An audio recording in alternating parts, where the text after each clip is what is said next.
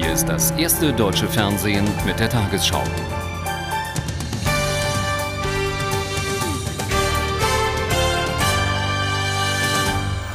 Guten Abend, meine Damen und Herren. Die Erkenntnisse der Geheimdienste zu einer Bedrohung durch den Irak waren heute das beherrschende Thema in Berlin. Die Bundesregierung sieht im Gegensatz zu den USA in dem angeblich neuen Bin Laden-Tonband keinen Beleg für eine Zusammenarbeit zwischen dessen Terrororganisation Al-Qaida und dem Irak. Ein Mitschnitt der Erklärung werde zurzeit ausgewertet. Als der Chef des Bundesnachrichtendienstes August Hanning kam, wurde aus der nicht öffentlichen eine geheime Sitzung. Die Mitglieder des Auswärtigen Ausschusses wurden zwei Stunden lang über die Geheimdiensterkenntnisse zum Irak informiert. Thema war auch das neueste Bin Laden-Tonband. Die deutschen Dienste halten das Band bisher für authentisch, allerdings ist die deutsche Interpretation anders als die amerikanische. Aus dem, was bisher bekannt ist, äh glauben wir, keine Rückschlüsse darüber ziehen zu können, dass es Belege dafür gibt, äh, dass eine Achse oder enge Verbindungen zwischen dem Regime in Bagdad und Al-Qaida bestehen. Nach der Unterrichtung durch den Nachrichtendienst hieß es von grüner Seite, dass das Tonband ein Versuch ist von Al-Qaida, ähm, diesen drohenden Krieg zu benutzen, um Stimmung zu machen gegen Amerika. Insgesamt, so war nach der geheimen Sitzung zu erfahren, sei vom BND ein ungeschminkter Tatsachenbericht vorgelegt worden, der die vom US-Außenminister präsentierten Erkenntnisse bestätigt. Aus meiner Sicht jedenfalls ist es so, dass es äh, sich um bedrückende Tatsachen äh, handelt und äh, dass es äh, in den entscheidenden Punkten äh, keinen Gegensatz gibt. Offensichtlich, so war trotz geheimer Sitzung heute zu erfahren, hat der Bundesnachrichtendienst deutliche Hinweise auf Massenvernichtungswaffen im Irak vorgelegt. Zudem soll es noch in jüngster Zeit Exporte sogenannter kritischer Güter von Deutschland in den Irak gegeben haben. Vor der morgigen Regierungserklärung von Bundeskanzler Schröder zur Irak-Krise beschäftigt sich am Abend der Koalitionsausschuss mit dem Thema. Die Spitzen von SPD und Grünen kommen zur Stunde im Kanzleramt zusammen. Mehr dazu jetzt direkt aus Berlin von Robin Lautenbach. Nichts war den Spitzen von Rot-Grün heute wichtiger als zu betonen, dass dieses Treffen hier im Kanzleramt heute Abend keine Krisensitzung sei, sondern das ganz normale verabredete monatliche Abendessen, wo man sich ohne Tagesordnung über alles austauschen würde. Aber natürlich, wie alles in diesen Tagen, wird auch hier die Irak-Krise, genauer gesagt die deutsche Irak-Politik, äh, die Hauptrolle spielen bei diesem äh, Treffen. Morgen gibt es dazu eine Bundestagsdebatte und für Rot-Grün kommt es darauf an, im Vorfeld klarzumachen, dass nach den turbulenten letzten Tagen mit den Meldungen über angebliche französische, deutsch-französische Geheimpläne, äh, dass zwischen dem Bundes Bundeskanzler und seinem Außenminister es keinerlei Irritationen oder Differenzen gibt. Dahinter treten die innenpolitischen Themen, die eigentlich hier auch besprochen werden sollten, etwas in den Hintergrund. Zum Beispiel die Frage, wie Rot-Grün jetzt reagieren wird auf die von der Union vorgelegten Eckpunkte in der Arbeitsmarktpolitik und bei der Gesundheitspolitik. Da ist bei Rot-Grün auch nicht alles im Reinen. Denke man nur an das Problem Kündigungsschutz, wo Clement und die Grünen auf der einen Seite sich nicht durchsetzen können gegen den Arbeitnehmerflügel in der SPD-Fraktion. Dass es nicht ein reines Routinetreffen ist, das zeigt sich auch, dass Reinhard Bütikofer und Olaf Scholz äh, außergewöhnlicherweise für diese Art von Treffen nachher hier vor die Presse treten wollen. Damit zurück nach Hamburg. Trotz intensiver Beratungen ist es der NATO bislang nicht gelungen, den Konflikt um die Planungen für die Türkei-Hilfe beizulegen. Zur Diskussion steht seit heute Morgen ein Kompromissvorschlag von NATO-Generalsekretär Robertson. Bundeskanzler Schröder sagte nach einem Treffen mit dem spanischen Ministerpräsidenten Aznar auf Lanzarote, Deutschland werde die Bündnisverpflichtungen gegenüber dem NATO-Partner Türkei erfüllen. Was äh, die Frage Türkei angeht, hoffe ich, dass die Frage auch formal erledigt werden kann, und zwar im Konsens. Da äh, will ich durchaus sagen, dass das wünschenswert wäre. Inhaltlich gibt es kein Problem, denn was eingefordert wird, wird jedenfalls, soweit es Deutschland angeht, auch geliefert werden. In diesen Minuten soll der NATO-Rat erneut zusammentreten. Zum aktuellen Stand der Beratungen live aus Brüssel, Rolf Dieter Krause. Eingeweihte erwarten nicht, dass die NATO heute Abend zu einer Entscheidung kommt. Im Gegenteil. Besorgt registrieren Diplomaten, dass sich die Fronten eher verhärten. Nach Angaben von Insidern geht es längst nur vordergründig um den Schutz der Türkei. Da ist alles Nötige von allen gesagt oder gar den Irak. In Wahrheit drehe sich der politische Konflikt längst um die Frage, wer in Europa das Sagen habe, die USA oder die Europäer selbst. Dies erkläre vor allem den strikten Widerstand Frankreichs und der könne noch Tage andauern. Damit zurück nach, Frank äh, nach Hamburg. Vor dem möglicherweise entscheidenden neuen Irak-Bericht der Waffenkontrolleure wirbt Frankreich im UN-Sicherheitsrat mit einem neuen Vier-Seiten-Papier für eine friedliche Lösung der Krise. Danach soll unter anderem die Zahl der Waffeninspektoren im Irak verdoppelt oder verdreifacht werden. Die Initiative wird auch von Deutschland unterstützt. In allen Gängen ist der französisch-deutsche Vorschlag inzwischen Thema. Die meisten Minister werden selbst am Freitag nach New York kommen, um einer friedlichen Lösung durch verstärkte Inspektionen Nachdruck zu verleihen. Im Papier geht es nicht nur um mehr Inspektoren, sondern auch um eine intensivere Luftüberwachung mit französischen, russischen und deutschen Aufklärungsflugzeugen sowie internationale Grenzkontrollen zur Verhinderung illegaler Importe. Wir müssen darüber reden, sagt der französische Botschafter. Es muss diplomatisch im Sicherheitsrat gelöst werden. Wir müssen sehen, ob der Irak kooperiert. Die Antwort prompt, wenn Dr. Blix und sein Team mehr Mittel benötigen, dann soll es nicht an uns liegen.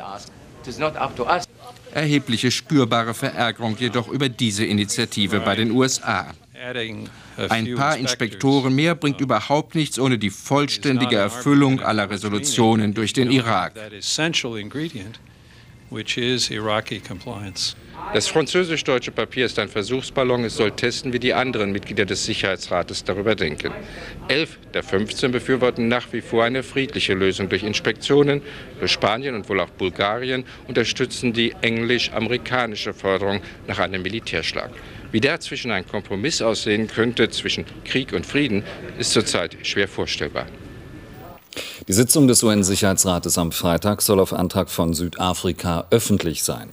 Das teilte soeben der deutsche UN-Botschafter Pleuger in New York mit. Die amerikanische Auslegung der Tonbandaufnahmen des arabischen Senders Al Jazeera ist im Irak auf Unverständnis gestoßen. Die Führung warf der US-Regierung vor, das Band als Vorwand für einen Angriff zu benutzen. Die Tonbandstimme hatte zwar alle Muslime zum Kampf gegen die USA aufgefordert, gleichzeitig aber das Regime von Saddam Hussein als ungläubig verurteilt. In Bagdad traf der Gesandte des Papstes, Kardinal Etchegaray, heute hochrangige Regierungsmitglieder und nahm an einem Gottesdienst teil. Heute Nachmittag in der St. Josefskathedrale in Bagdad eine Messe zu Ehren des päpstlichen Gesandten Roger Kardinal Etchegaray, der seit heute Morgen mit irakischen Offiziellen in Gesprächen nach Möglichkeiten sucht, den angekündigten Krieg noch zu verhindern. Uneingeschränkte Zusammenarbeit mit den Waffeninspektoren forderte im Namen des Papstes vom Irak. Eine geistliche Friedensmission nennt der Kardinal seine Reise. Die irakischen Christen in der völlig überfüllten Kathedrale hörten spürbar bewegt seine kurze Ansprache. Wer in dieser Zeit an das Wort Frieden denkt, der denkt sofort an die Bedrohung, die auf dem Irak lastet. Doch wer tut wirklich etwas für den Frieden? Wer glaubt noch an ihn? Offener Beifall für den Abgesandten des Papstes. Nicht nur Christen, alle Iraker leiden zunehmend unter der anwachsenden Kriegsdrohung. Ein solcher Besuch scheint da für viele eine letzte Hoffnung zu sein. Nur ein Wunder kann noch einen Krieg verhindern, sagt dieser Mann. Und er ist etwas optimistischer. Wenn nicht der Papst, wer kann dann Druck machen und den Krieg noch verhindern? Für die meisten irakischen Christen war diese Messe Trost angesichts der ungewissen Zukunft. Eine letzte Hoffnung vielleicht mehr, sicher nicht. Zum Schutz vor möglichen Terroranschlägen gelten in Großbritannien weiter verschärfte Sicherheitsvorkehrungen. Schon seit gestern wird der Flughafen Heathrow verstärkt überwacht. 450 Soldaten mit gepanzerten Fahrzeugen und zusätzlich 1000 Polizisten patrouillieren rund um das Gelände. Außerdem gab es Überlegungen, den Airport zu schließen. Für diesen Fall wurden allerdings wirtschaftliche Schäden befürchtet. Erhöhte Alarmbereitschaft gilt auch für das Zentrum von London. Im weltweit ersten Prozess um die Anschläge vom 11. September hat die Verteidigung des angeklagten Marokkaners Motta Sadek einen Freispruch gefordert. Die Hauptverhandlung vor dem Hanseatischen Oberlandesgericht in Hamburg habe keinerlei Beweise ergeben, so das Plädoyer, sondern nur Vermutungen, Behauptungen und Interpretationen. Der frühere Elektrotechnikstudent bestritt erneut jede Mitschuld. Ihm wird Mitgliedschaft in einer terroristischen Vereinigung und Beihilfe zum Mord vorgeworfen. Die Anklage fordert 15 Jahre Haft. Mit einem Urteil wird in den kommenden Tagen gerechnet. Ein Großaufgebot der Polizei hat heute in vier Bundesländern Räume einer unter Terrorverdacht stehenden islamistischen Vereinigung durchsucht. Wie die Bundesanwaltschaft in Karlsruhe mitteilte, wird gegen acht Beschuldigte ermittelt. Die Verdächtigen, die international vernetzt sein sollen, haben möglicherweise Anschläge geplant. Insgesamt wurden bei der Aktion elf Objekte durchsucht. Außer in Wiesbaden auch in Mannheim, Ludwigshafen, Worms, München und Umgebung. Im Streit um das nordkoreanische Atomprogramm schaltet die Internationale Atomenergiebehörde jetzt den UN-Sicherheitsrat ein. Das beschloss die IAEO heute in Wien. Begründung: Pyongyang verweigere jede weitere Zusammenarbeit mit den Inspektoren. Die CDU-CSU-Bundestagsfraktion macht weitgehende Vorschläge für eine Gesundheitsreform. Patienten sollten sich an den Kosten stärker beteiligen, so der Vizefraktionsvorsitzende Seehofer.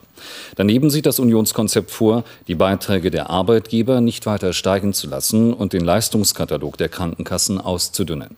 Mit der Regierung will die Union erst dann über mögliche gemeinsame Wege reden, wenn Gesundheitsministerin Schmidt einen Gesetzentwurf vorgelegt hat. Das Gesundheitsprogramm, das die Union heute vorstellte, könnte gut den Titel Abschied von der Vollkaskoversicherung tragen. Denn die Gesundheitsexperten um Horst Seehofer wollen den Patienten finanziell stärker beteiligen, damit die Gesundheits- und damit die Lohnnebenkosten nicht noch weiter steigen. Nachdem die Rationalisierung nicht ausreichen wird und die Lohnnebenkosten nicht gesteigert werden können, brauchen wir Selbstbeteiligung im deutschen Gesundheitswesen. Und zwar eine angemessene, verträgliche, sozial verträgliche, nach Einkommensklassen gestaffelte Selbstbeteiligung.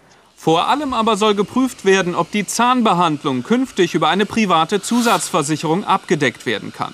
11 Milliarden Euro würde das nach Meinung der Union sparen und die Versicherungsbeiträge um mehr als einen Prozentpunkt auf 13 Prozent senken. Außerdem soll die gesetzliche Krankenversicherung von versicherungsfremden Leistungen befreit werden. Erhoffter Einspareffekt mehrere Milliarden Euro.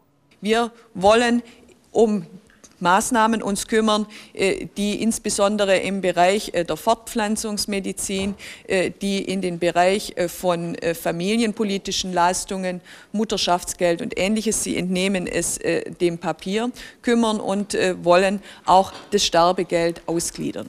Wie diese Leistungen künftig finanziert werden sollen, lässt die Union aber noch offen. Auf jeden Fall sei man gegenüber der Regierung gesprächsbereit. Besser verdienende Ehepaare können ihre Kinder auch künftig nicht beitragsfrei in der gesetzlichen Krankenkasse mitversichern lassen. Das Bundesverfassungsgericht wies heute die Beschwerde einer Frau ab, die ihren minderjährigen Sohn in der gesetzlichen Kasse mitversichern wollte, obwohl ihr Mann mehr verdient und privat versichert ist. In solchen Fällen sei der Ausschluss aus der Familienversicherung gerechtfertigt. Das Urteil der Richter heute war eindeutig. Die gesetzlichen Krankenkassen müssen nicht alle Kinder beitragsfrei mitversichern. Ausgeschlossen von der Familienversicherung bleiben damit Kinder, bei denen ein Elternteil privat versichert und Hauptverdiener in der Familie ist. Dann muss das Kind auf eigene Kosten extra versichert werden. Das gilt aber nur, wenn die Eltern verheiratet sind. Im Gegensatz dazu werden Kinder von nicht verheirateten Eltern bei der gleichen Konstellation beitragsfrei mitversichert. Diese unterschiedliche Behandlung verletze nicht den besonderen Schutz der Ehe, so die Richter. Wir haben eine Gesamtbetrachtung von Vor- und Nachteilen der Vorschrift über die Familienversicherung vorgenommen und im Ergebnis war es dann ein Plus-Minus, eine Art eheneutrale Vorschrift. Außerdem habe die gesetzliche Krankenversicherung für die Ehe den Vorteil, dass auch der Ehepartner von der beitragsfreien Familienversicherung profitieren könne, so die Richter. Dadurch würden Familien finanziell entlastet. Besserverdienende wie Privatversicherte bräuchten typischerweise diesen Schutz nicht, so das Bundesverfassungsgericht. Mit dem Urteil der Karlsruher Verfassungsrichter bleibt den Krankenkassen eine finanzielle Mehrbelastung erspart. Das Solidaritätsprinzip des Sozialsystems wird damit bestätigt. Besserverdienende müssen sich also entscheiden, entweder privat versichert oder die Vorteile der gesetzlichen Krankenversicherung. Beides geht nicht. Die Bundesregierung will die Steuerverwaltung radikal vereinfachen und dabei auch die Lohnsteuerkarte abschaffen. Das wurde heute aus dem Finanzministerium bekannt. Von 2005 an sollen Arbeitgeber die Daten auf elektronischem Wege den Finanzämtern melden. Und hier die Lottozahlen 10, 31, 33, 35, 41, 42, Zusatzzahl 48, Superzahl 7. Die Gewinnzahlen im Spiel 77 550 4946 und die Gewinnzahl der Lotterie Super 6 900 362. Diese Angaben sind wie immer ohne Gewähr. Und nun die Wettervorhersage für morgen Donnerstag, den 13. Februar. Ein Hoch liegt mit Schwerpunkt über der westlichen Ostsee. Es hat beim Wetter in Ost- und Mitteleuropa inklusive Südskandinavien das Sagen. Dabei ist es entweder neblig trüb oder sonnig. Über dem östlichen Mittelmeer herrscht unbeständiges Wetter. Dort schneit es in höheren Lagen. Heute Nacht ist es in Deutschland meist klar. Im südlichen Baden-Württemberg hält sich noch Hochnebel. In den Frühstunden bilden sich Nebel- oder Hochnebelfelder. Wenn die weg sind, scheint in weiten Teilen Deutschlands die Sonne. Neblig trüb bleibt es wohl im Süden. Dabei kann es durchaus sonnige Überraschungen geben. Im Norden ziehen mittelhohe Wolken herein. Der Wind weht meist schwach bis mäßig aus östlichen Richtungen. Heute Nacht sinken die Temperaturen auf minus 3 Grad am Oberrhein und erreichen in den Alpen minus 15 Grad. Über Schnee bei klarem Himmel auch deutlich kälter. Morgen steigen die Werte auf minus 8 bis 0, wenn die Sonne durchkommt bis 3 Grad plus. In den nächsten Tagen mal Nebel, mal Sonne, danach macht sich die Sonne rar und es schneit hin und wieder.